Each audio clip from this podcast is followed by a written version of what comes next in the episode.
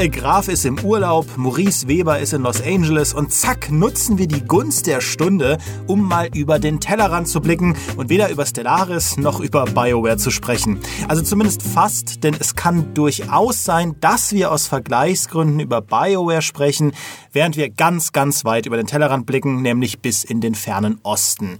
Heute geht es um Rollenspiele, die nicht aus dem Westen kommen, sondern aus Japan, kurz JRPGs. Und bevor jetzt wer rausspringt, weil ihn JRPGs nicht interessieren, Kollege Holger hat mir befohlen, dass ich diesen Podcast auf unsere wunderbaren Plus-User und ihre Interessen zuschneide. Und deshalb werden wir heute auch mindestens einmal über das Mittelalter und The Witcher reden, versprochen. Außerdem debattieren wir, was JRPGs besser machen können als Kollege Gerald oder Baldur's Gate oder Dragon Age und Co., wo sie eher gewöhnungsbedürftig sind, denn das sind sie, warum sie auch hierzulande so viele Menschen trotzdem seit Jahrzehnten begeistern können und wie man als interessierter Wessi einen Zugang zu diesem speziellen Rollenspielsegment findet. Für so einen Insider-Talk brauche ich natürlich Experten und deswegen sitzt an meiner Seite eine Kollegin, die mehr JRPGs getestet hat, als die meisten in ihrem ganzen Leben spielen werden, die wunderbare Ann-Kathrin Kuhls von der GamePro. Hallo. Außerdem vor dem Mikro eine weitere Kollegin, die westlichen Rollenspielen spätestens jetzt den Rücken gekehrt hat, weil sie immer noch an Ornstein und Smaug in Dark Souls hängt. Unsere Community Managerin Mary Marks. Boah, noch in der Wunde rum. Ja. Hast du es immer noch nicht geschafft? Nein. Immer noch nicht? Nein. Aber der muss ja auch. Also ich finde das, aber das ist ein ganz anderes Thema. Aber Dark Souls spielen ist wie jemandem Geld dafür geben, dass er dir ins Gesicht schlägt. Das stimmt. Und Dark Souls ist aktuell für mich pausiert wegen eines JRPGs, nämlich Octopath Traveler. Jetzt die Frage, Dark Souls ist ein Rollenspiel, das aus Japan stammt. Ist Dark Souls ein JRPG? Das ist nämlich der Punkt, da, da, da gehen dann sofort die Diskussionen los, genau wie bei The Legend of Zelda. Das ist überhaupt kein JRPG. Und das, das hat ja der Westen mit dem fernen Osten gemeinsam. Alle Leute streiten immer, was ein Rollenspiel ist und was nicht.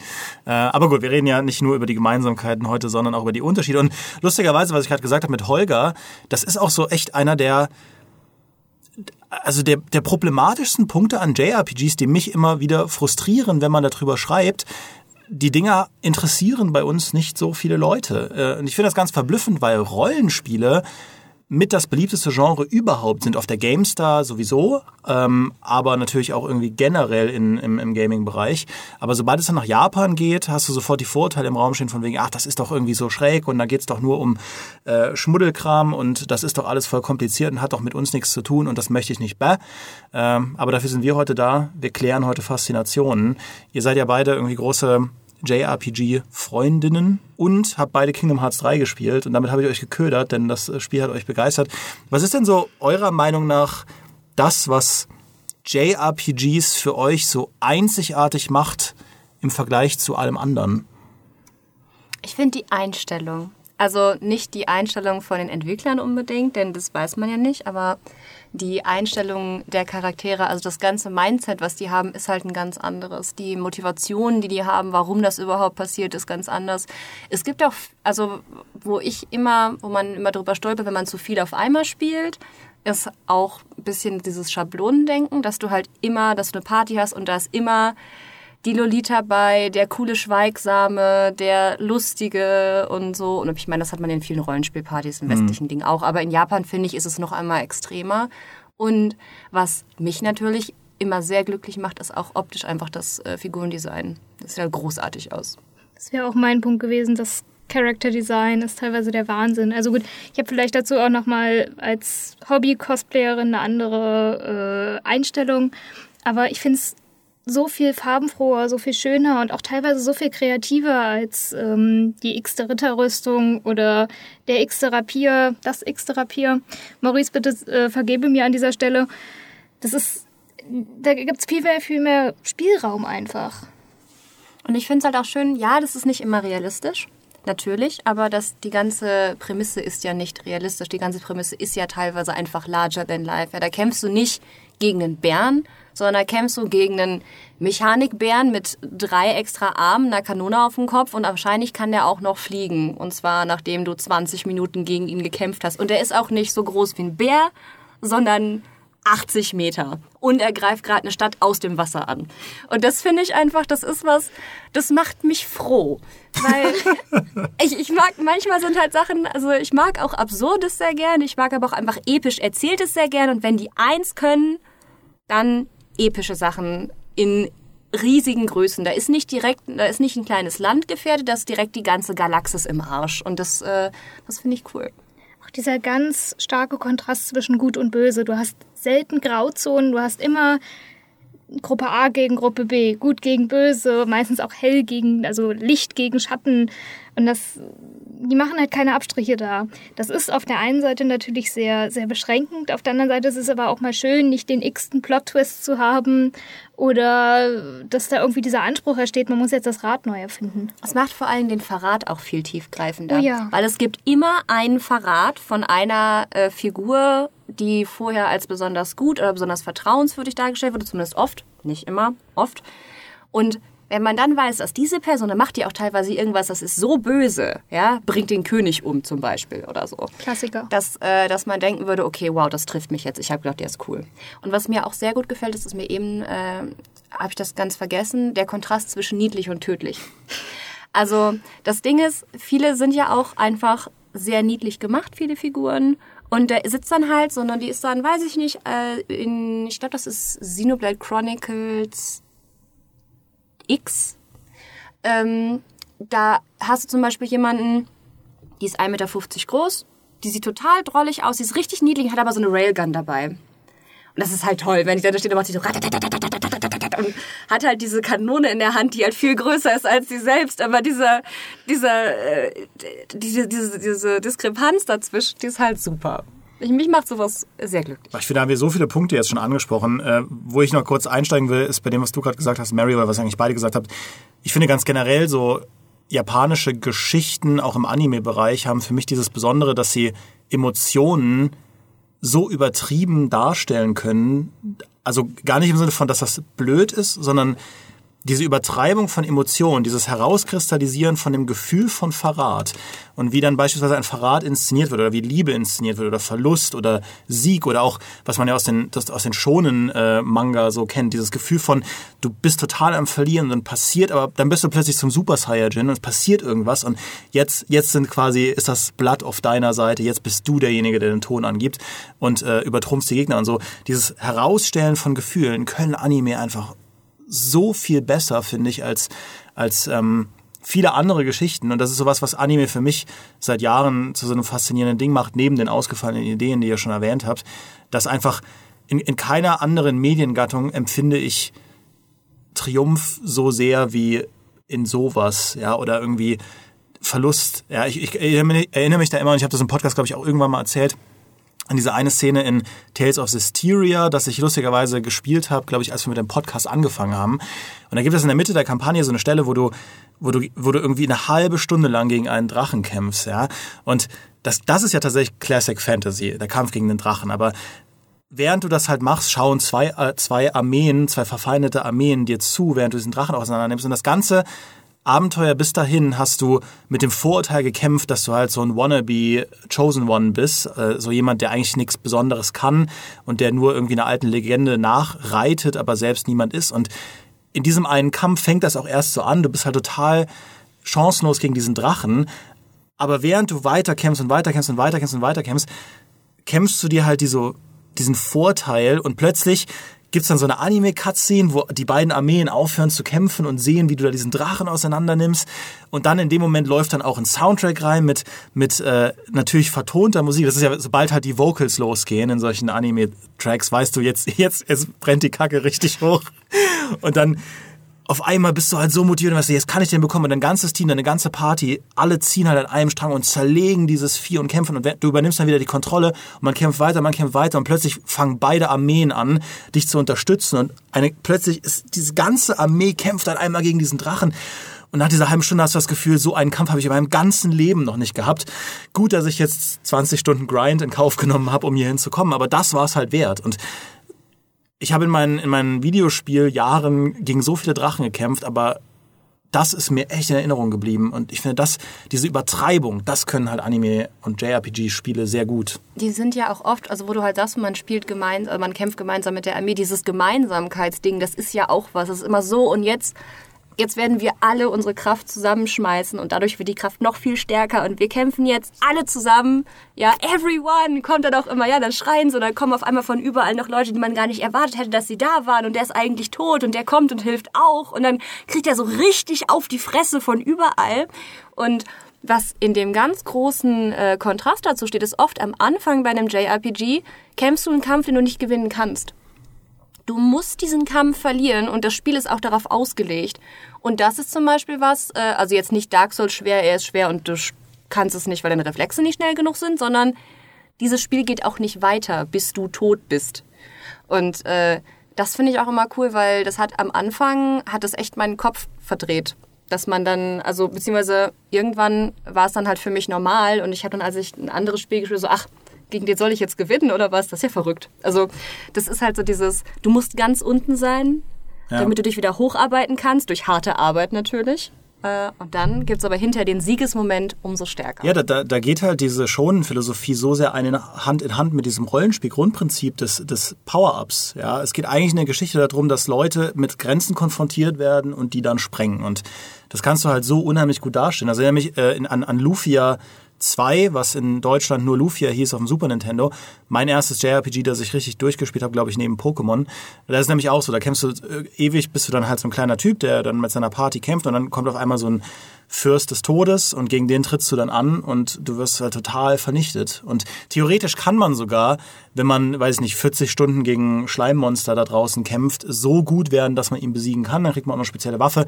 Aber die Story behandelt es halt trotzdem so, als hättest du verloren. Aber da muss ich sofort dran denken, und das war in frühen 90ern, dass es da auch schon diesen diesen Kampf gab. Also das ist tatsächlich, ist halt auch ein interessanter Trick, um dir dieses Gefühl von Niederlage zu geben. Das machen die aber auch gerne, dass du halt anfängst mit einem Charakter, der ist eigentlich richtig stark.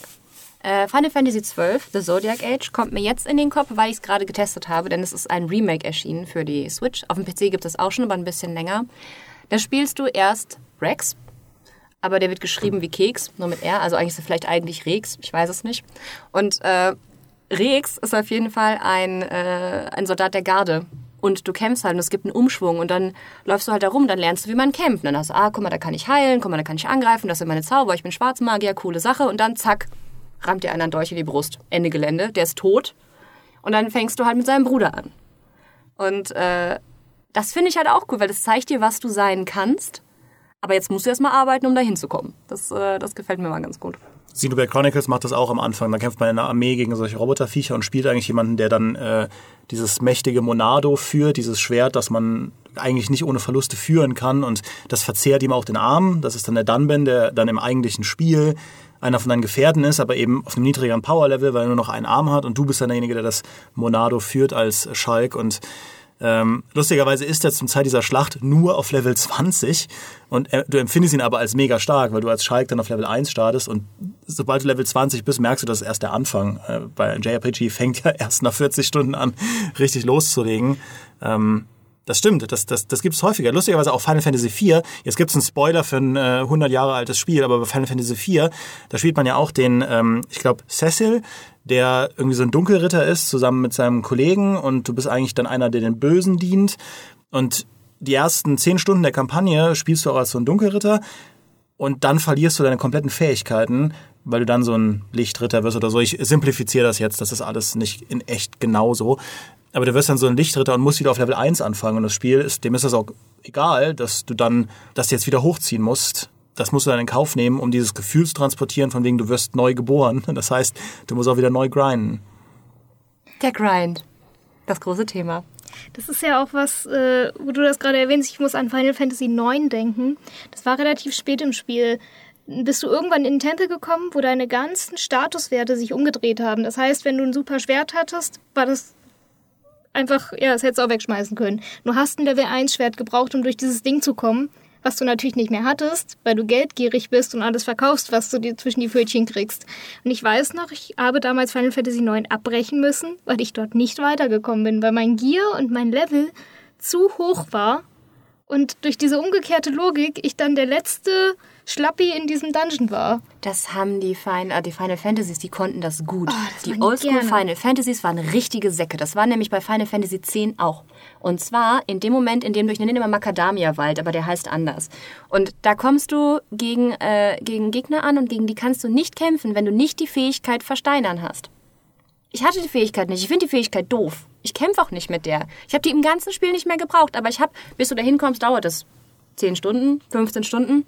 Ja, hatte ich nicht. Ich habe immer nur auf einem Slot gespeichert. Das ist halt PS2. Was durfte ich machen? Das ganze Spiel von vorne anfangen. Diese blöde Fähigkeit lernen. Und dann voller Triumph den die entgegenschleudern später. Aber ja, Aber du musst es halt wissen. Auch bei ähm, Persona beispielsweise, wenn du da irgendwie falsch skillst oder die falschen Personas irgendwie dir zusammen merged oder so, merkst du irgendwann, du hast so dermaßen Kacke gebaut, dass du theoretisch wieder von vorne anfangen kannst. Aber ich finde, die sind äh, jetzt gnädiger geworden. Das Also stimmt. bei, bei Final Fantasy XII zum Beispiel kann man ja sein Skillset ändern, also Lizenzen heißt das da, aber da kann man das ändern. Persona auch, du kannst ja immer, immer wieder nochmal, die, die sind ja dann nicht weg, ne? Kannst ja einfach mal neue holen oder so.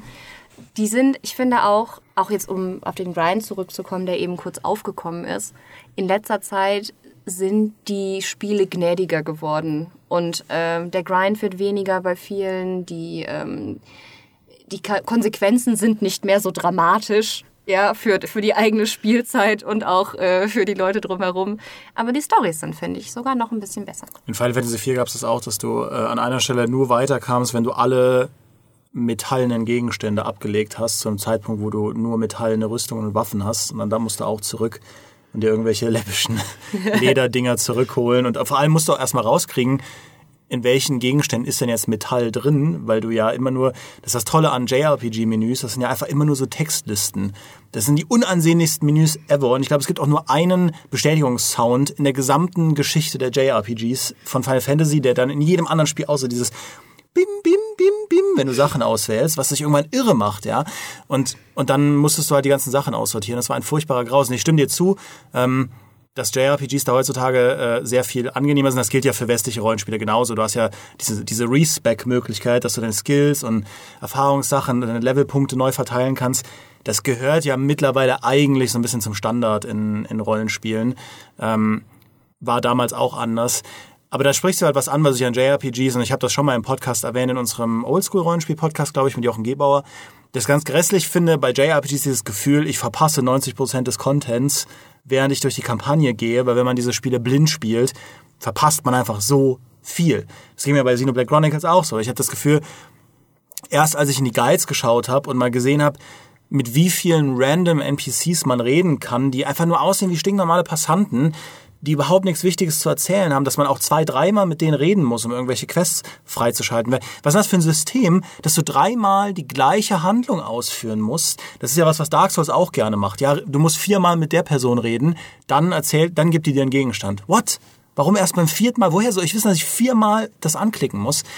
Und das finde ich äh, immer so frustrierend, weil ich gerne ein Spiel einfach so für mich spiele. Und äh, ich hatte das letztens irgendwie, es hat mal im Podcast sogar jemand empfohlen, dass ich mal Legend of Heroes Trails in the Sky, glaube ich, spielen soll.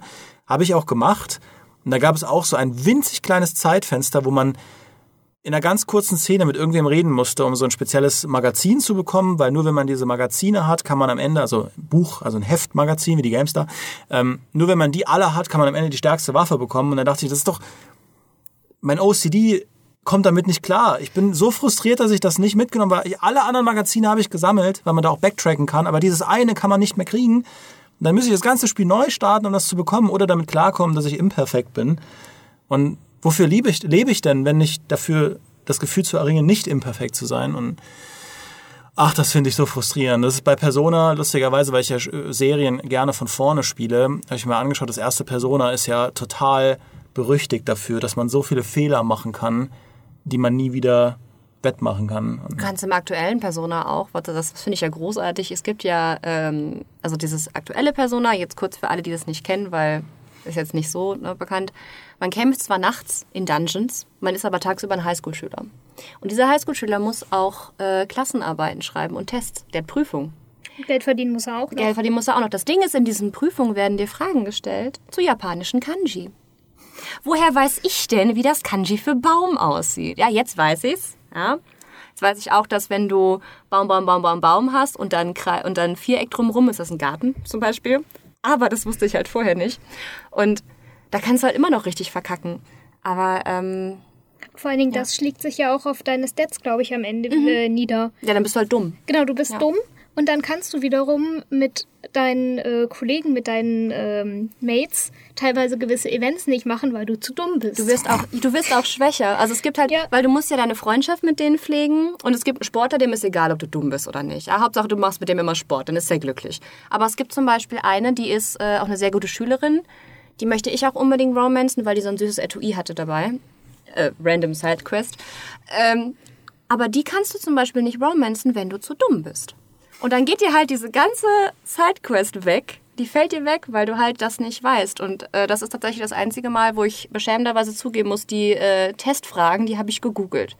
Weil ich das einfach gesagt habe, ja, keine Ahnung, was soll ich denn wissen? Ne? Wie, ja, Baum, wie man aber kon konntest, ich meine, da hast du ja was gelernt. Ich, lustigerweise, da, da denke ich immer an so ein uraltes TKKG-Spiel, das ich mal gespielt habe, wo man irgendwie die Anfangsmelodie von Für Elise auf dem Klavier spielen musste. Ich habe noch nie in meinem Leben ein Klavier gespielt oder generell ein Instrument und musste das dann echt lernen. Und das war noch in Zeiten, als es kein Internet gab. Und Extrapunkte für alle, die jetzt in Lautschrift die erste Melodie von für Elise in die Kommentare schreiben. Und das ist bis, bis heute das Einzige, was ich am Klavier kann. Diese paar kleinen... Ich glaube, das ist es. Ähm, jetzt hast du es ja verraten. Okay, sorry. Äh, genau, aber das, da, da, hat man ja wenigstens was gelernt.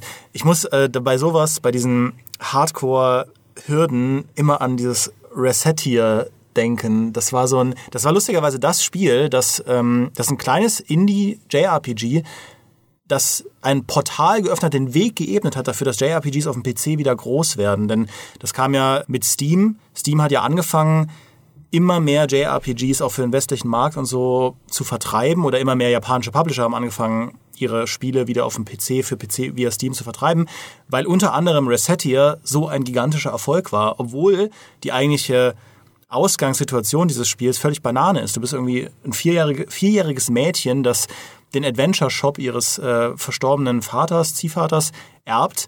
Und du musst halt einen Item Shop verwalten, wie man ihn halt aus Rollenspielen kennt, nur dass du diejenige bist, die den halt verwaltet. Und da dachte ich mir, ah ja, das ist doch eine nette Idee, spiele ich mal. Das Spiel ist sau schwer. Du hast so und so viele Tage Zeit, einen riesigen Schuldenberg abzubezahlen. Und wenn du das geschafft hast, kommt der nächste Schuldenberg. Und du musst, glaube ich, drei Schuldenberge oder so abzahlen. Sonst ist Game Over. Und das musst du planen. Das ist immer Ende des Monats. Und ich habe mir einen Arm abgerissen, das hinzubekommen. Selbst mit Geiz und so, und habe es nicht geschafft, diese Schulden abzubezahlen. Und habe irgendwann frustriert aufgehört, weil ich es nicht auf die Kette bekommen habe, diesen, weil du dann musst dann in Dungeons gehen und äh, äh, quasi Abenteurer äh, subventionieren, sponsern, damit die das ordentlich machen und dann steuerst du die auch. Also es hat auch so einen richtigen, du kämpfst da schon, aber du managst auch richtig viel und ich habe einfach keinen Geschäftssinn. Und äh, dieses Mädchen ruft aber die ganze Zeit Capitalism Ho, weil sie so begeistert ist von Capitalism.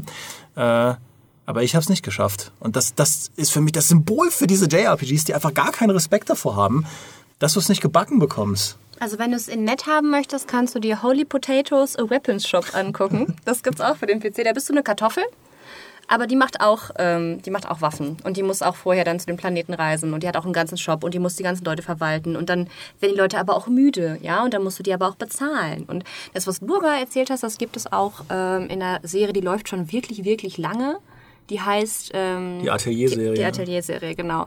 Äh, ganz klassisch zum Beispiel ähm, Atelier Rorona, The Alchemist of Ireland womit wir wieder bei absurd langen Titeln wären. Aber das ist auch so. Du musst halt, du bist halt ein Alchemist, du willst deine Tränke brauen, du hast bis zum Ende des Monats Zeit. Aber da musst du auch deine Zutaten noch holen. Für die Zutaten musst du aber raus. Und da sind dann auch Monster und gegen die Monster musst du kämpfen. Und da musst du dir aber auch Geld mitnehmen, um dir ein paar Abenteurer mitzunehmen, damit du mit denen in der Party sein kannst. Aber ähm, ich finde das cool. Ich mache das so gern. Und mir ist das auch egal, dass ich dann einfach da sitze. Das kriege das krieg ich in meinem echten Leben natürlich nicht hin. Ne? Dann sitze ich da so, mm -hmm, wir haben die und die Ausgaben. Aha, jetzt kommt gleich noch, es fängt an zu regnen. Das heißt, da kann ich schon mal keine Himbeeren sammeln. Dann muss ich das hier einplanen. Und dann sitze ich da und bin total durchorganisiert. Das habe ich in meinem Leben nicht hinbekommen. Bei Persona 5 auch. Ja, da habe ich, hab ich ein Sozialleben das ist der Wahnsinn. Ja, ich bin sau beliebt. Ich habe jeden Abend irgendwas vor. Ich bin immer unterwegs, bin super sportlich. Dann sitze ich da zu Hause. Alles, während ich halt zu Hause wie so ein richtig fauler Sack vom, vom Fernseher sitze halt und das dann spiele. Aber das finde ich, das ist, aber das ist auch wieder dieses Mindset von JRPGs. Es ist halt, solange du organisiert bist und deine Arbeit tust und gut zu den Menschen bist, kommst du auch irgendwie weiter. Du musst es nur, brauchst halt Diligence, ja. Du musst wirklich immer und immer und immer und immer wieder bereit sein zu trainieren und das jeden Tag, bis dir die Hände bluten. Nur halt als Spiel. Das, äh, um nochmal auf einen zweiten Aspekt einzugehen, den du eben so am Rand angesprochen hast, Thema Freundschaft. Das ist ja in JRPGs auch so ein Riesending. Wir hatten es ja vorhin schon mal mit, äh, mit den Teams, dass alle sich dann zusammenfinden, um den großen Boss zu schlagen. Aber bis du da hinkommst, hast du unglaublich viel Character Development. Also du hast unglaublich viel, was du mit deinen Mates machst. Du hast Sidequests, du kannst dir ganz, ganz oft auch überlegen, wen du romanst, also mit wem du da eine Beziehung eingehst.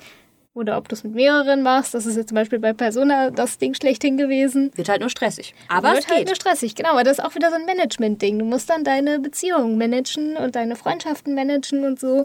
Und das war zum Beispiel was, was ich in den Tales of Spielen, Tales of Symphonia, Berseria, Vesperia und hast du nicht gesehen, äh, so toll fand, dass du auch, während du über die Map gelaufen bist, teilweise wie so kleine Mini- Cutscenes, was auch immer es war, äh, gefunden hast, beziehungsweise dann aufrufen konntest, wo sie sich dann halt um die, über die Umgebung unterhalten haben oder so. Das, das war toll. Das sind ja diese, wie heißen sie, Skits oder so, ähm, mit D.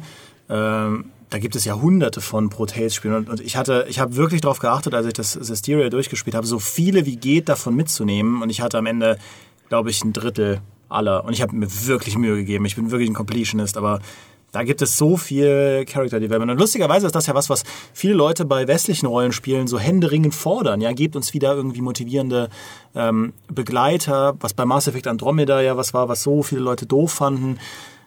JRPGs machen das dauernd und die legen da sehr viel Wert drauf. Fire Emblem, was ja ein Mix aus Strategiespiel und, und Rollenspiel ist, das ist ja, hat ja eine eigene Kunst daraus gemacht, diese Begleiter die du da in deiner Armee hast. Jeder Soldat in deiner Armee hat eine eigene Persönlichkeit und das sind dann teilweise 60, 70 Leute mit eigener Backstory, zu denen du dann, je nachdem, wie du das machen willst, Beziehungen aufbauen kannst. Auch da hast du eben dieses Romancing-Ding.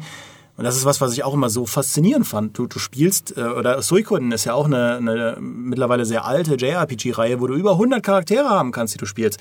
Und du entscheidest selbst, wer dann, dann deine Frontlinie ausmachen soll und wer nicht und wen du da mitnehmen willst und wen nicht. Ähm, aber wie ihr auch schon gesagt habt, dieses Hervorheben von interessanten Figuren und Charakteren, schablonenhaft hin oder her, aber es gibt ja auch immer irgendwie neue Aspekte an so bestimmten Schablonen, beziehungsweise die Schablonen verkörpern ja auch bestimmte soziale Eigenschaften, Stärken, Schwächen und wenn, damit kann man ja auf eine interessante Art und Weise spielen und wenn äh, JRPGs das gut machen, dann ergibt das auch ein sehr, sehr cooles Storytelling, finde ich. Die Schablonen sorgen auch dafür, dass die Überraschungen besser werden. Also die, wenn ja mal, man sieht halt zum Beispiel jemanden und die ist halt so ein Loli-Charakter. Also die ist klein, die ist süß. Und wenn die dann völlig ausrastet und ein ganzes Dorf niedermetzelt, dann kommt das halt, gut, wenn man mehrere Anime kennt, dann weiß man, dass es nicht mehr so eine krasse Überraschung ist, weil die meistens crazy sind. Aber das ist halt ein schöner Kontrast dann. Also das ist was, das, das kommt dann, das kommt dann überraschender, als wenn man das zum Beispiel denkt, so ja, okay, die Charaktere hier sind sowieso alle moralisch ambivalent. Ja, da bin ich eigentlich gar nicht überrascht, wenn er jetzt auch noch was Böses macht, weil sich dem schon an, der hat irgendwie, keine Ahnung, Glitzern im Auge oder so. Ähm, wo das zum Beispiel das ganze Spiel umgedreht hat, ist, äh, also für mich, war äh, Tales of Berseria, weil, ich meine, das war Berseria, das, äh, Berseria, das ist das mit der Hauptfigur, die heißt Velvet. Und Velvet hat am Anfang echt eine Scheißsituation. Ich will jetzt auch nicht spoilern für alle, die sich Tales of Berseria unbedingt nochmal anschauen sollten. Aber die ist in einem Gefängnis am Anfang. Und ihre Hauptmotivation ist nicht, äh, weiß ich nicht, Ehre oder jemanden retten oder so. Das ist alles für die gelaufen. Die ist einfach nur richtig, richtig sauer und die räumt jetzt auf. Und die, das ist ihr völlig egal, dass die ein ganzes Gefängnis opfert, nur dass damit sie als einzige Person aus diesem Gefängnis rauskommt. Aber die will ihre Rache und die geht dabei über Leichen und die wird richtig bös. Und das fand ich total toll, weil die Berserie, äh, die Berserie, die Tales-Reihe ist ja normalerweise, das ja immer sehr, sehr gute Menschen. Also die Helden sind ja immer wirklich gut. Und äh, die sind auch immer moralisch äh, top oben auf. Und sie war halt, sie hat halt komplett mit diesem Konzept gebrochen. Und das hat mir zum Beispiel sehr gut gefallen. Ja, ähm, das gab es auch schon mal in Tales of the Abyss. Das gibt's auch auf dem 3DS, ist aber eigentlich, glaube ich, ein Playstation-Spiel. Ist schon sehr alt. Aber da hattest du eben auch einen Hauptcharakter, den Luke. Das war ein absoluter Kotzbrocken. Das war so ein verwöhnter Adliger, der sich halt nichts schert über, äh, wie es anderen Menschen geht und was so passiert. Und das können sie dann nämlich mit ihren Schablonen auch ganz gut. Wenn du einen Charakter unsympathisch machen möchtest, dann kannst du das so ziemlich effektiv. Also so ein Anime Sack, ja, so ein, so ein Fiesling, so ein Bully oder so ein verwöhnter Schnösel oder so, das bekommen die sehr gut transportiert und du magst ihn dann überhaupt nicht. Aber sie schaffen es dann da, einen extrem überzeugenden Bogen zu schlagen, dass er am Ende dadurch ein umso stärkerer Charakter wird. Und das ist auch was, finde ich, was JRPGs auszeichnet, wo du in westlichen Rollenspielen oft ja sehr viel Freiheit hast, wen du verkörperst, geben dir JRPGs sehr oft einen festen Charakter, jemanden mit einer, mit einer definierten Persönlichkeit. Was man mögen oder nicht mögen kann, ich bin da eigentlich ein Freund von. Also ich mag auch Rollenspiele wie Skyrim, wo ich mir eine komplett eigene Figur mache, aber wenn man mir eine Hauptfigur gibt, die interessant ist und mit der ich ein interessantes Abenteuer erlebe, dann äh, weiß ich das sehr zu schätzen. Ist ja auch was, was zum Beispiel ein The Witcher macht mit Geralt, der ja schon so sehr, ja, das habe ich den Witcher genannt, der ja auch sehr festgefahren ist in seinem Charakter und eher so in Nuancen unterscheiden kann oder entscheiden kann, ob er in einen neutralen Weg geht oder ob er eher, weiß ich nicht, in Witcher 1 in Scoia'tael hilft oder den, den, den, dem, dem Orden der flammenden Rose oder wie er heißt. Ja, also das ist was, was ich bei, Q, bei vielen JRPGs cool finde. Es gibt natürlich auch viele JRPGs, die diesen typischen Shinichi Oberschüler haben, der einfach äh, schlaksig ist, braune Haare hat und idealerweise auch, wo die, wo die Haare so ein bisschen über die Augen drüber gehen. Und das ist halt dein Generic Guy und alle anderen Figuren in diesem Spiel sind interessanter als du. Wuschelig. Aber ich finde, das ist auch okay, weil ich finde, das ist das gleiche Problem, was ganz viele westliche Action-Rollenspiele und so ja auch haben. Ja, die haben ja diesen Generic White Dude und der läuft dann halt rum und schießt ein paar Sachen ab. Und die hast du da halt auch. Aber dafür sind halt die Charaktere drumherum interessant. Also, das ist ja ähm, bei Persona zum Beispiel, da hast du ja nicht mal einen eigenen Namen. Das halt, heißt ja mittlerweile, nennen sie ihn ja Joker, ne? Ja, das ist äh, der Joker Smash ist Brothers. genau der Joker ist seine Persona. Ne, das ist das, was er annimmt, wenn er seine Maske aufsetzt. Natürlich. Aber der Highschool-Schüler, der hat keinen eigenen Namen. Ich habe dem zum Beispiel einen sehr äh, weniger einschüchternden Namen. Du hast ihn Horst genannt. Ja. Ja. AK nennt alle Horst. Ja. Oder Horstinchen, wenn sie Frauen sind. Ja, ich will ja gerecht sein. Ja, für jeden. Ich weiß, in Final Fantasy konntest du auch deine äh, Charaktere alle umbenennen. Und äh, der Hauptmann, irgendwas mit Stein hieß er aus Final Fantasy Steiner, 9. ja. Der hieß bei uns immer Hauptmann Pinöckel. Und Hauptmann Pinöckel hat dann die Welt gerettet. Das ist aber schön. Das war, und das hat gleich eine unglaublich schöne, süße Story draus gemacht. Das ist auch eine, eine Freiheit, die zum Beispiel ich auch teilweise bei westlichen ähm, RPGs einfach vermisse. Die nehmen sich teilweise viel zu ernst. Dadurch, dass du, dass du diese ganzen Charaktere umbenennen kannst in Hostinchen oder Hauptmann Pinöckel oder so, hast du nochmal einen eigenen Witz drin. Es ist personalisierter und auch generell der Humor. Viele, viele Spiele nehmen sich einfach nicht ernst oder du hast irgendwelche lustigen Szenen drin und so. Und das ist zum Beispiel auch was, man möge es mir an dieser Stelle verzeihen, dass ich, wo, wo, wo ich immer bei Geralt drauf gewartet habe. Geralt war für mich immer sehr unsympathisch. Das einzige Mal, wo ich ihn sympathisch fand, war in Witcher 3 bei der Ziegenquest, wo er mit der Ziege geredet hat. Das war das einzige Mal, dass ich Geralt mochte. Ich mach den aber auch nicht. Also ich bin da ganz bei dir. Wir können den Hass gemeinsam auf uns ziehen. Maurice weint jetzt irgendwo ganz leise. Ja, aber der ist nicht da. Ja, das ist der jetzt ist nicht seine da. Strafe. Maurice ist nicht da. Und wir finden Geralt so lange doof. Ich enthalte mich mit Meinungen bis zu unserem großen Witcher-Podcast. Äh, für die Leute, die bei Twitter mitbekommen haben, dass ich mir im Urlaub vorgenommen habe, Witcher durchzuspielen, ich habe es bis zum blutigen Baron geschafft. Also fast durch. Ist ein Geist bei Harry Potter? Äh, Ja, weiß ich nicht. von Slytherin. Ähm, genau, und äh, ich bin noch nicht ganz durch. Aber ich habe auch parallel Thronebreaker gespielt. Also versucht auf zwei Hochzeiten zu tanzen und ähm, naja. Äh, wegen der Namen, das hat mir übrigens bei Pokémon richtig das Genick gebrochen.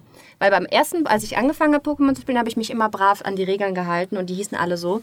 Und irgendwann habe ich gesagt, nee, ich benenne die jetzt alle um. Und das war aber eine neue Generation an Pokémon, also wusste ich nicht, wie die in echt heißen. Und habe ich die halt Schweini genannt und Steingesicht und irgendwelche richtig dummen Namen und Eberhard und weiß ich nicht. Entschuldigung an alle Eberhards, ihr seid wundervoll. Das Pokémon, das ich Eberhard genannt hatte, war auch cool. Das Problem ist, wenn dann jemand sagt, ja, äh, ich tausche jetzt mit dir, aber nur wenn du einen Georock hast. Und also Georock aus einer anderen Generation. Ich wusste halt nicht, was der haben will. gucke ich in mein Inventar, steht da irgendwie Willibald, Paul und äh, Lisa. Ja, und dann denke ich so, ja scheiße, was will er denn jetzt? Aber ja, wir Ey, schweifen ab. das sind Probleme, die nur du hast. Ja. Wirklich. Nein, die Probleme hatte ich auch. Vielleicht hatte ja auch jemand anders in den Kommentaren. Was habt ihr denn für eine Naming Policy, ehrlich? Also, Spaß. Doch, Spaß. Ja. Du, das ist, weil du zu viel westliche Rollenspiele spielst. Du nimmst dich selbst zu ernst. das ist nämlich das Ding, liebe Leute. aber ich glaube, dass, ich glaube, dass mit dem, äh, das mit dem sich zu ernst nehmen oder dass viele JRPGs das nicht machen, hat auch damit zu tun, dass einfach JRPGs in meinen Augen so viel breiter und flexibler aufgestellt sind, in dem, was ein JRPG sein kann oder was es sich zur Thematik nehmen kann. Und das ist was, was ihr ganz zu Beginn schon gesagt habt, dass JRPGs so ausgefallene Einstellungen und Ideen haben. Das ist auch was, das ist der zweite große Punkt neben diesem tollen Widerspiegeln von Emotionen, was JRPGs für mich so einzigartig macht, dass, dass die Ideen so crazy sind. Und ich habe das ja schon, ich habe das schon häufiger in meinem Podcast gesagt, aber ich finde es so kurios, weil ja JRPGs eigentlich super traditionell angefangen haben. Ja, sie hatten oft ein Mittelalter-Setting. Jetzt habe ich das Mittelalter genannt. Das sind äh, Bing. Ähm, sie hatten oft ein Mittelalter-Setting und die ersten JRPGs waren ja sehr inspiriert von Wizardry, also eigentlich von einer, von einer westlichen äh, Rollenspielmarke und auch von Dungeons and Dragons, was ja auch aus den USA kommt. Ähm, das heißt, da hast du sehr viel hier bei, bei den ersten Final Fantasies, bei den ersten Dragon Quests. Das sind ganz oft, du bist ein Ritter oder ein Magier oder ein Schwarzmagier oder was weiß ich und kämpfst gegen Drachen und äh, Bären und Schleims und sonst irgendwas. Das hat sich ja bis in die 90er gezogen. Also auch da gab es immer da schon Exoten. Also ich glaube, eins der ersten JRPGs überhaupt, 1982 oder so, war ein Mission Impossible äh, JRPG auf Basis der, der Serie. Ähm, also da gab es auch schon verrückte Ideen, aber die, viele waren halt klassische Fantasy-Tropes. Natürlich mit einem japanischen Einschlag, die Charaktere sahen aus wie Anime-Charaktere, aber es war schon sehr westlich. Und dann irgendwann gab es diesen krassen Twist, so um die Zeit von Final Fantasy VII rum, ja, wo plötzlich, also Final Fantasy ist ja immer verrückter geworden über die Jahre. Final Fantasy IV, Final Fantasy V, da waren Luftschiffe schon so das Verrückteste. Dann kam Final Fantasy VI, wo es halt sehr aufgebrochen wurde mit Kefka und mit, Mechs und Robotern. Äh, und dann kam Final Fantasy VII, das ja mit seinem, was ist es, Steampunk, Fantasy-Mix ein komplett eigenes Szenario hatte, das überhaupt nicht mehr in so klassische Fantasy-Schablonen reinkämpft, wo es dann auch in Final Fantasy VIII das Gunblade gab, wo es Knarren und Schwerter parallel gibt. Final Fantasy IX war dann ja wieder relativ konventionell.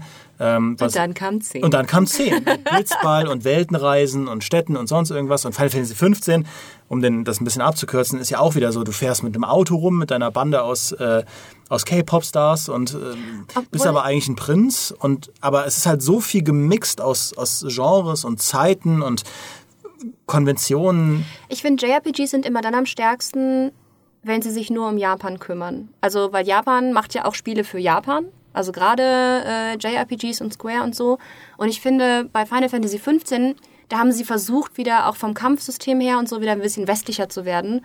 Und da haben sie für mich verloren. Also, das, also mir gefällt Final Fantasy XV zum Beispiel nicht so gut. Ich, ähm, ist gar nicht mein, also nicht, nicht ganz gar nicht, weil es immer noch Final Fantasy ist. Und ich kann nicht ohne Final Fantasy, aber finde ich, ist für mich einer der schwächsten Teile, weil es halt zu sehr versucht hat, westlich zu sein. Und ja, Aber, aber da reden wir jetzt schon über die Spielmechaniken, aber ich Ja. finde so rein von der Ausrichtung ist Ja, es das trotzdem, trotzdem bemerkenswert, wie vielseitig das ist. Und ich habe auch mal für jetzt für den Podcast ähm, mir so ein paar JRPGs im Namen so, so durchgehen lassen durch den Kopf. Und wenn du dir anschaust, was das für ein Spektrum ist, allein Pokémon von der Idee, da ist, also westliche Rollenspiele sind auf die Idee nicht, nicht so gekommen. Ja, dass du einfach hingehst und in den 90ern sagst, ja, wir machen ein Rollenspiel, da fängt man sich Monster und kämpft mit denen. Das ist unser Rollenspiel.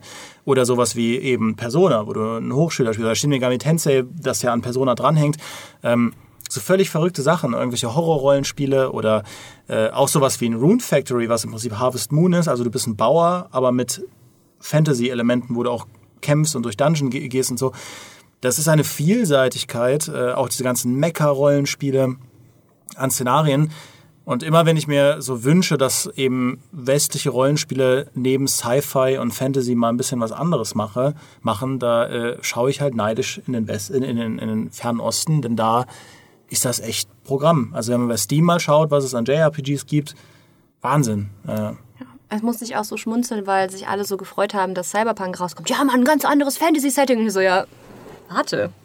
ja. Guck, doch mal darüber. Jetzt kommt gerade Astral Chain raus, demnächst ist es auch in dem, in dem gleichen Ding. Die sind schon experimentierfreudiger. Die, die gehen auch, also auch die weil also ich finde mal, das ist der große Unterschied zwischen den AAA-Titeln hier und den AAA-Titeln in Japan. Die, ja die Japaner oder die japanische Gaming-Developer-Welt ist, obwohl die ja auch wirklich so ein sehr autoritäres System haben, weil da sagt ja immer noch der, der am längsten da ist, der Chef, der hat ja das Sagen und dann ist ja auch erstmal, ne? Aber trotz diesem ganzen eigentlich sehr strengen Korsett, was die Produktion angeht, sind die in ihren Ideen, finde ich, sehr frei. Also zumindest was die, was das Setting angeht, was Waffen angeht, was Spielelemente angeht und so. Also das ist, das ist halt eigentlich so, so paradox, weil auf der einen Seite lieben sie halt dieses schablonenhafte Character Design und schablonenhafte Storystrukturen, auf der anderen Seite drehen sie halt komplett durch. Also, stell, also nehmen wir mal Kingdom Hearts als Beispiel. Da könnt ihr mir sicher noch was über die Faszination erzählen, aber stellt euch einfach mal vor, Bethesda geht halt hin und sagt, ja, wir haben jetzt ein neues äh, AAA-Spiel, ähm, das heißt irgendwie Skyrim Hearts und da verbinden wir, da spielt ihr quasi Skyrim-Charaktere, den Dragonborn und so und Disney-Figuren.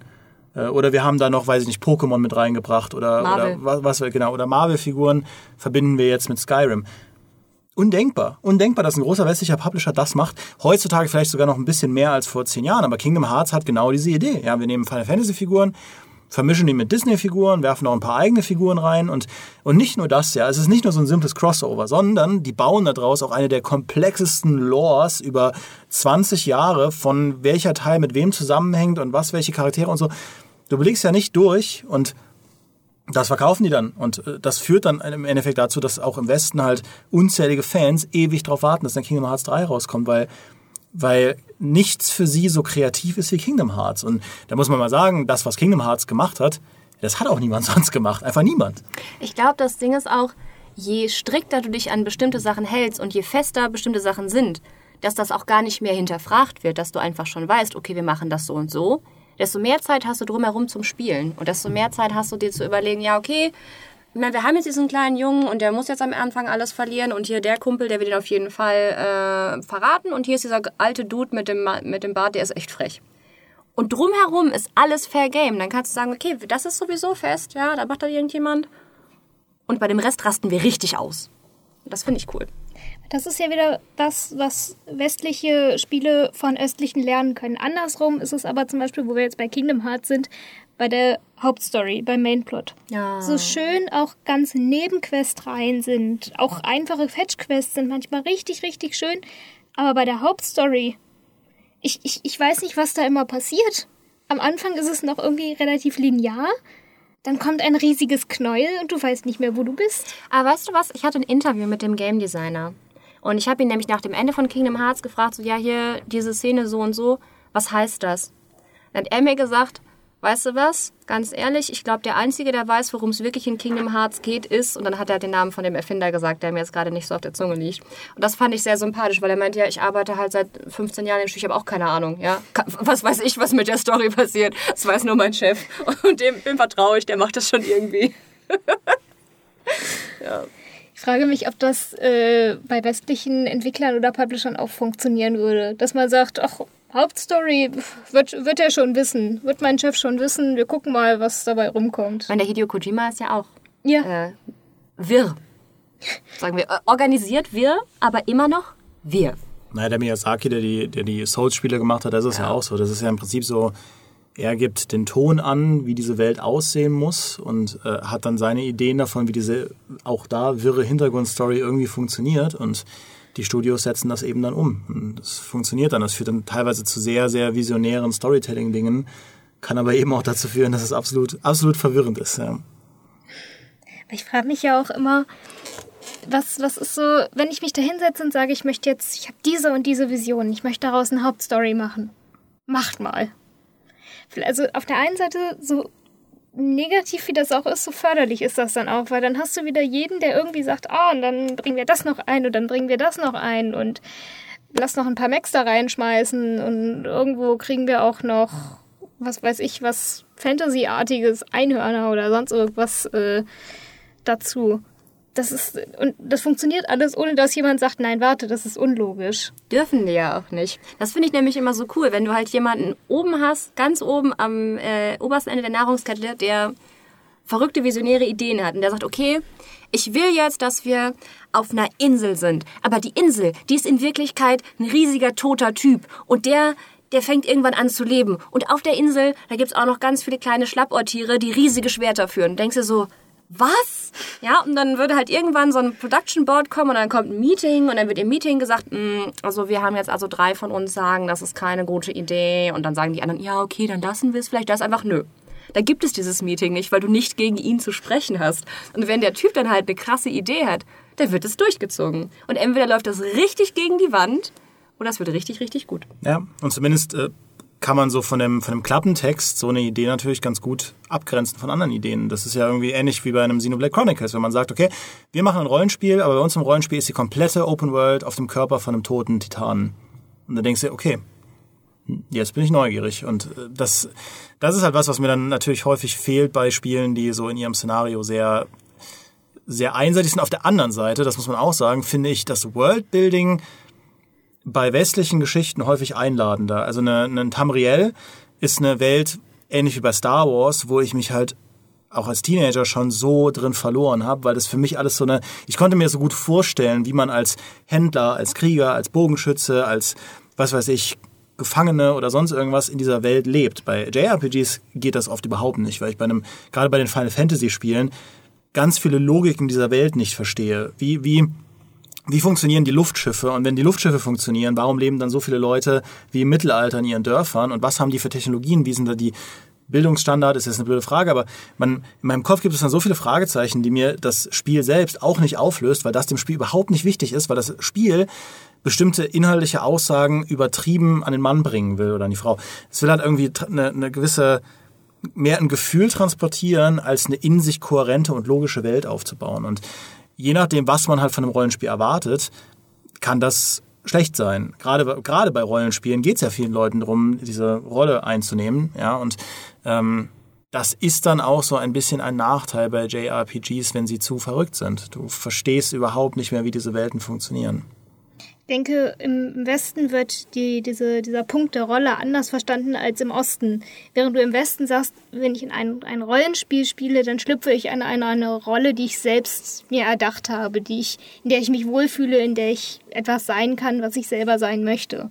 Bei östlichen ähm, Rollenspielen ist es so, dass die sagen, hey, du kriegst eine Rolle von uns und die guckst du dir jetzt an. Du bist also weniger eigentlich der, der Protagonist als der, der Zuschauer des Protagonisten so. Und da wird dir dann halt gesagt, hey, und du guckst dir das jetzt an und der lebt so und daraufhin versuchst du zu verstehen, wie der lebt. Ich finde aber auch, die Welt leidet oft halt auch darunter, dass deine Party halt so extravagant ist. Also nicht umsonst gibt es ja auch bei Yu-Gi-Oh! Animes oder so immer das Spot the Main Character. Weißt du, alle anderen haben halt braune Haare und eine Schüleruniform und Yu-Gi-Oh! sitzt da mit seinen crazy McDonalds-Bogen auf seinem Kopf ja, und jeder weiß. Violett-gelben ja, Haaren, ja. Random, schlechteste, schlechteste Strähnenjob der Welt. Den Friseur hat dich gefeuert. Aber das Ding ist, ähm, und das muss ich sagen, das ist ja auch bei mir einfach ein immer wiederkehrender Kritikpunkt, finde ich, dass die Welten halt dann einfach teilweise zu leer sind. Ja, die Texturen sind schwammig, Du hast dann halt ein paar Monster, riesige Wüste, ja, fährst da durch, drei Monster drin, vier Pflanzen, fertig. Und das finde ich, ähm, machen halt, also die Welten fühlen sich halt auch nicht so belebt an. Auch gerade wenn man in die, jetzt zu den Älteren geht, zu den ganzen Tales-Spielen oder so, ja, dann rennst du dich durch diese Welt. Ja, dann stehen da Leute und du musst auch mit denen reden, aber du hast halt nicht das Gefühl, dass die ein Leben haben. Du hast das Gefühl, die stehen da dann den ganzen Tag und dann sind sie nachts halt weg aber es macht halt keinen Sinn so richtig. Auch viele Politikgeschichten, da denkst du, ja, warum ist denn das jetzt so? Ja, hast du nichts zu hinterfragen, ist halt gerade Krieg. So, ja. bam. Das erinnert mich immer ein bisschen an Ikea. Das ist immer so wie Ikea-Raumaufteilung. Du gehst da rein, das sieht zwar alles hübsch aus, aber du kannst damit nichts anfangen. Ja, guckst du rein, ist das Buch aus Styropor, ne? Genau, ja. so guckst du da und dann weiß ich nicht, äh, hast du da, denkst dir, oh geil, eine äh, Konsole und dann denkst du dir, oh warte, Moment. Ist doch ein Schuhkarton. Nein. Ist, finde ich, aber auch was, was damit zusammenhängt, dass äh, JRPGs nicht den gleichen technischen Standard haben wie AAA-Rollenspiele. Mittlerweile im, im Westen. Das, also, ja, Final Fantasy 15, okay. Aber das hat ja auch irgendwie 400 Jahre Entwicklungszeit hinter sich und war ja auch das große Square-Rollenspiel des Jahrzehnts so. Aber wenn du dir dann so Spiele nimmst wie Dragon Age Inquisition oder wo wir jetzt auch wissen, dass da auch eine sehr, sehr stramme Entwicklungsgeschichte dahinter ist, dank des Kotaku-Reports zu Anthem, ähm, aber auch sowas wie The Witcher 3 oder sowas. Auch Ausnahmerollenspiele sind klar, aber ähm, da hast du ein Level an, an oder ein, ein Maß an Detail, eine Detailgenauigkeit, die in vielen JRPGs fehlt. Ich finde, viele JRPGs sehen aus wie Spiele aus der Konsolengeneration davor. Irgendwie gerade die Tales-of-Spiele, die haben natürlich einen sehr zeitlosen Look mit ihrem, mit ihrem äh, Zeichentrick-Anime-Look. Aber da merkst du das halt schon, so die Ausdruckskraft der Charaktere und äh, die Szenerien und die Texturen und das ist alles sehr betagt, äh, was ich persönlich überhaupt nicht schlimm finde, äh, aber das stimmt schon. Das ist dann halt oft sehr steril und die NPCs stehen so rum und das zerstört einem so ein bisschen dieses Gefühl, sich durch eine lebendige Welt zu bewegen. Äh, in World of Final Fantasy übrigens, ein Final Fantasy Ableger, in dem du dich und deine Monster einfach aufeinander stapelst und durchrennst. Ähm, da sieht die Welt komplett anders aus. Dieser wunderschön, ist richtig realistisch gemacht. Ist aber auch wieder genauso leer. Du hast das gleiche Problem. Und ich glaube einfach, da ist halt einfach mehr, hat sich konzentriert auf Mechaniken. Da kannst du ja ewig Tabellen wälzen. Ne? Da ist ja äh, Stellaris ja, äh, kann da ja kann teilweise Schön. einpacken da. Danke, danke.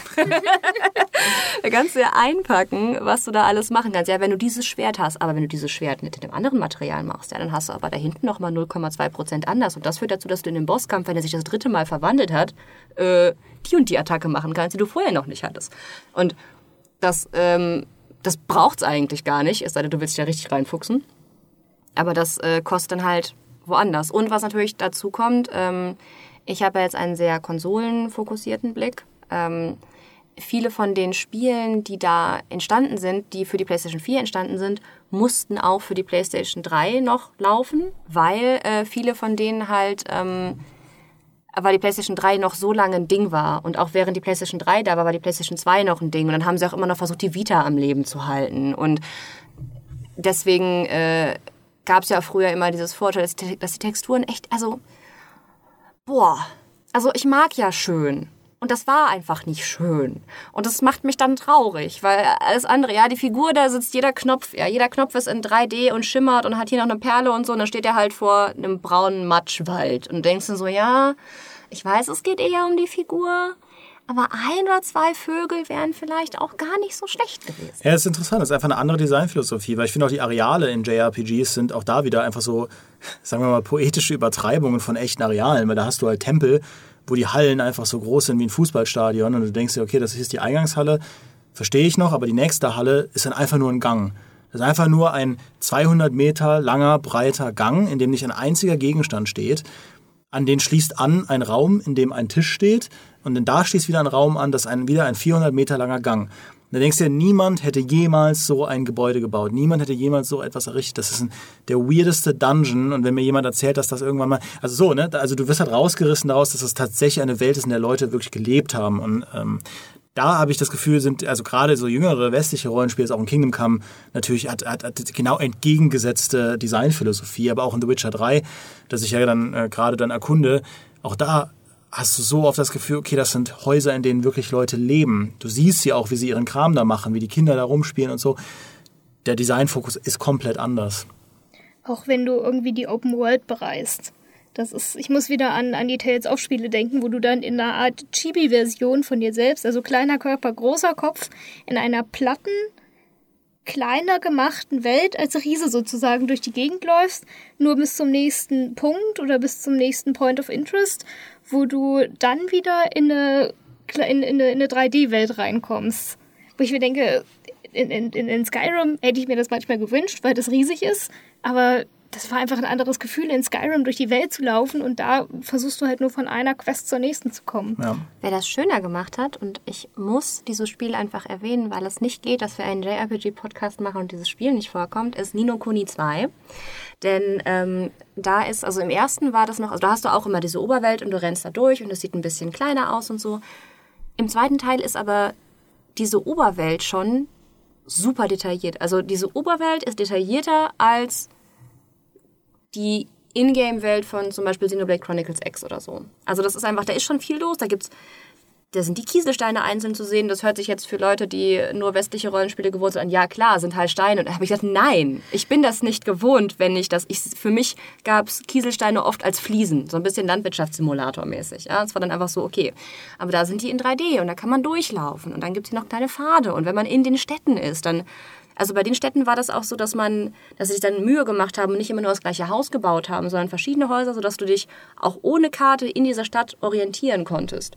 Und das fand ich war was relativ Neues. Das kannte ich so nicht von, von JRPGs, von den, von den meisten zumindest. Aber Persona hat das zum Beispiel auch schon immer ganz gut gemacht mit ja. einzelnen Distrikten oder äh, einzelnen Gebäuden, in denen du dann das machen konntest. Ja. Aber das war immer, ich finde immer, JRPGs schaffen das immer besser, wenn die Welten an sich kleiner oder so fragmentierter sind. Kingdom Hearts macht das mit den einzelnen Welten auch super. Oder wenn sie sich halt an was Echtem orientieren. Bei Persona, finde ich, merkt man das Tokio-Vorbild weil sobald du in die Dungeons gehst, weißt du auch nicht mehr, wo vorne und hinten ist. Also da denke ich mir so, ja, okay, da, da hast du wieder das mit diesen Tempeln, ja, so geil, 500 Millionen Meter langer Gang, 8 Quadratmeter Halle, dann wieder 7 Kilometer Wald. Wo kommt der Wald her? Was, was macht der in einem Haus? Keine Ahnung. Ist aber ein Wald jetzt, lebt damit. Und im Gegensatz dazu sind halt die, ähm, die Szenen in Tokio so detailliert, dass du nach Tokio gehen kannst und sagen kannst, ah, da war das. Und ähm, ja, wenn sie ein echtes Vorbild haben, machen sie das echt gut. Ich merke schon, wir kratzen heute nur an der Oberfläche. Also wir müssen noch einen zweiten Podcast machen, weil wir haben noch quasi gar nicht über Gameplay gesprochen, wir haben nicht über kaum über Grind gesprochen, wir haben noch nicht über Chocobos gesprochen. Ähm, da müssen wir auf jeden Fall noch nachlegen, aber weil ich den Leuten im Intro versprochen habe, würde ich jetzt noch ein bisschen über Spiele reden. Ähm, und da würde ich jetzt äh, als ganz komplexe Aufgabe stellen, dass wir noch ganz kurz, dass jeder irgendwie ein JRPG erwähnt, das ähm, das wir toll finden und idealerweise, dass auch dazu geeignet ist, um sich so ein bisschen in, diesen Genre, in dieses Genre reinzubegeben, ähm, weil wir jetzt schon fast am Ende unserer Zeit sind und dann können wir dann beim nächsten Podcast ganz viel über diese anderen spannenden Dinge reden, ob JRPGs viel zu eintönig sind und so weiter und so fort. Ähm, Um's, um euch ein bisschen in Bedenkzeit zu geben, äh, werfe ich direkt mal Dragon Quest 11 ein, weil ich weiß, dass Heiko das eingeworfen hätte. Und, der Weltenbaum und der Tyrann aus der Tiefe? Genau. Das ich muss immer das Streite des Schicksals, an, an, ich weiß gar nicht. Die blonde Maurice denken. Das beste Teaserbild Das beste Teaserbild aller Zeiten, ja. ja. Ähm, das hätte Heiko nämlich eingeworfen und dann weiß ich, dass mein Chef mich jetzt mag, wenn er das hört. Äh, genau, weil das ist halt, äh, Dragon, Dragon Quest ist seit jeher eine Serie, die sehr nah an diesem ganz alten JRPG-Flair geblieben ist und die auch sehr nah an so westlichen, sagen wir mal, Erzähltraditionen bleibt mit du bist ein Held in einer Fantasy-Welt und kämpfst gegen Drachen und Monster und sonst irgendwas Klein. und musst die Welt retten, genau. Aber Dragon Quest 11, äh, das ist auch bei uns in den Rollenspiel-Genre-Charts vertreten in den Top 10 der besten aktuellen Rollenspiele. Ähm, ist echt ein schönes Spiel, wenn man sich mal so ein bisschen da reinbegeben will, weil es einen auch nicht erschlägt mit so Spielmechaniken, die mit weißt du, mit so Fähigkeitsbrettern und Sphärobrettern und äh, ganz vielen Komplexen. Da, da sind wenige von diesen Dingen drin, über die ich heute so viel gemeckert habe, von wegen Sachen, die man verpasst. Das kann man einfach so schön wegspielen.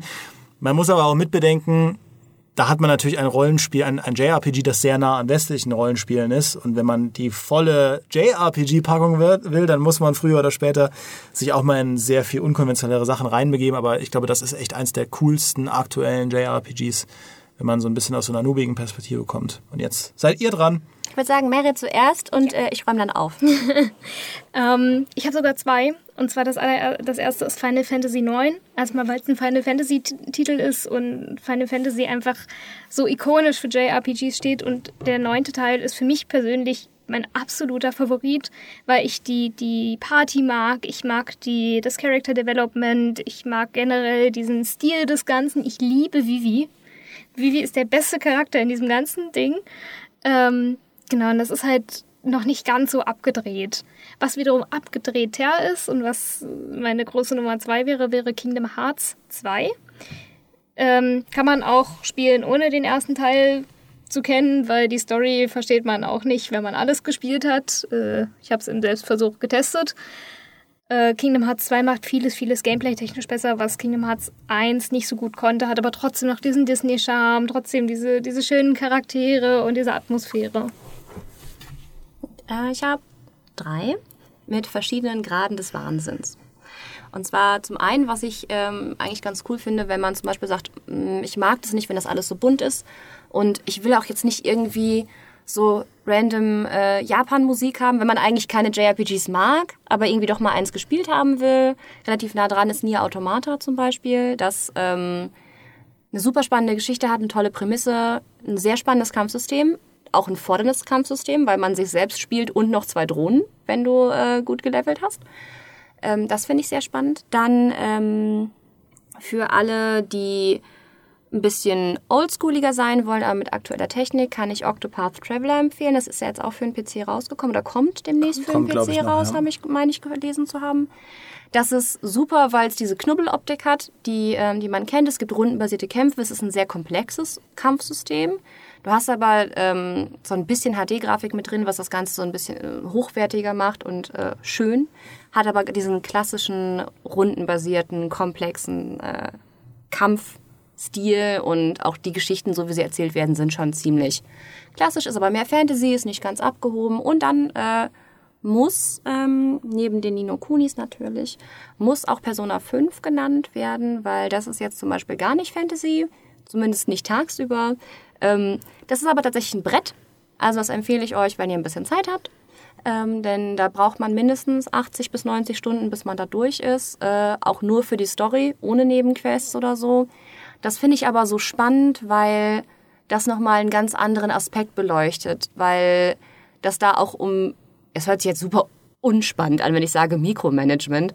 Aber Weißt du, wenn mich jemand dazu bringt, dass ich aufs Wetter gucke, um zu schauen, wann ich duschen kann, damit ich für die anderen Leute attraktiver bin, gleichzeitig äh, schaue, wie ich stark ich werde, welche Waffen ich brauche und ob ich es vielleicht schaffe, den überdimensionalen, was war das, Nashornritter, glaube ich, zu besiegen. Das ist schon geil. Oder teilweise den Tod. Der, ach, der, der Tod. Anfänger. Ja. genau, das sind äh, Sachen, da würde ich auf jeden Fall sagen, das muss man sich mal anschauen. Da ist auch, weil da ist nämlich auch viel von den Dingen nicht drin, äh, an denen viele andere sich halt stoßen würden, wenn man es halt spielt. Also dieser Grind und so ist relativ gut ausbalanciert. Ich habe jetzt auch mit, mit Absicht eher aktuellere genommen, weil wenn man zum Beispiel gar nichts mit dem Genre zu tun hat, man fängt an mit meinem Lieblings Final Fantasy X, dann wird man erschlagen. Weil das Sphärobrett, das mag nicht jeder. Ich finde es großartig. Aber es gibt ganz viele, die finden das ganz schlimm. Deswegen äh, lieber ein paar aktuellere nehmen, sich langsam reinfühlen und wenn einem irgendeine von diesen Familien gefällt, kann man sich ja immer zurückarbeiten. Es gibt ja genug. So. Finde ich, sind sehr gute Tipps. Äh, kann ich auch alles so unterschreiben. Oder ihr macht es, äh, wie Elke auch schon angeteasert hat, und äh, macht es so, dass ihr euch von aktuellen Titeln ein bisschen entfernt. Dann grabt ihr euren alten Super Nintendo wieder aus und spielt Lufia 2, das beste JRPG aller Zeiten. Danach kam nie wieder etwas Besseres. Äh, aber das ist vielleicht auch nur meine Meinung. Äh, ich finde, das war ein sehr ergiebiger Podcast. Ich bin echt überrascht, wie schnell die Zeit rumgegangen ist. Ich hätte, vorher habe ich eher gedacht, so, boah, kriegen wir, kriegen wir die Zeit so gut gefüllt, weil ich ja auch nicht so tief drinstecke in den JRPG-Sachen, aber ihr zwei habt jeden Zweifel sofort explodieren lassen. Und this isn't even our final form. Eben, ja. das ist nicht mal, das ist, also, ihr könnt uns ja mal in den Kommentaren schreiben, ihr lieben äh, Plusmenschen da draußen, ob ihr gerne noch einen zweiten Podcast möchtet. Wir werden sowieso einen machen, aber es ist trotzdem, äh, glaube ich, schön zu wissen, dass das auch gern gehört wird. ja, wenn ihr Nein sagt, brecht ihr halt unser Herz. Aber Ja. ansonsten, also kein Druck. Und ihr, ihr wollt auch unsere Herzen nicht brechen. Genau, äh, in diesem Sinne habe ich noch zwei Kleinigkeiten. Das eine ist, ich habe in meinem Urlaub, und ich wollte das noch öffentlich zugeben, angefangen mit japanischem Modellbau von so kleinen ähm, Gundam-Robotern. Und ich habe das immer so ein bisschen beargwöhnt als ein sehr, sehr nerdiges und weirdes Hobby, weil die auch nie wirklich cool aussehen, wenn man sie in seinem Zimmer oder in seinem Haus aufstellt. Aber das hat mich so beruhigt. Äh, Ich finde das so eine beruhigende Tätigkeit von dem Auffüllen in Witcher 3. Also erzählt das nicht Maurice, aber statt Witcher zu spielen, habe ich japanische Kampfroboter gebaut. Erstmal nur einen und ich habe es auch nicht ganz geschafft, weil mir die Finger wehgetan haben irgendwann. Aber jetzt ist es da draußen. Jetzt habe ich es zugegeben. Und ich wollte mir auch schon direkt neue bestellen, aber die waren vergriffen bei Amazon. Jetzt äh, bin ich traurig, weil ich nicht mehr weiß, was ich mit meiner Zeit anfangen soll. Dann spiele ich vielleicht doch wieder Witcher 3. Und das Zweite ist, ähm, weil das jetzt der erste Podcast ist, bei dem ich wieder dabei bin nach meinem Urlaub, wollte ich nochmal Danke sagen für die Leute, die auf der ROG waren, die uns persönlich irgendwie ähm, grüßen wollten. Das hat mir sehr viel Spaß gemacht. Also mir persönlich jetzt sehr viel Spaß gemacht. Und äh, können wir eigentlich das jede Woche so machen. Muss ich mal mit Micha reden, ob wir das jede Woche so machen. Aber äh, dieser Podcast, dieses Hörertreffen, war eine sehr, sehr schöne Sache. Also danke nochmal an alle, die da sich die Zeit genommen haben, teilweise bis spät in die Nacht mit uns zu quatschen. Und last but not least natürlich danke an AK und Mary, dass ihr heute hier wart. Das hat mir viel Spaß gemacht. Und äh, haben wir Maurice auch mal eine Pause gegönnt. Äh, und wir haben über alles geredet. BioWare, Mittelalter, Witcher, Stellaris, Perfekt. In diesem Sinne macht's gut und schreibt uns in die Kommentare, wie ihr es fandet. Wir hören uns. Ciao, ciao. Tschüss.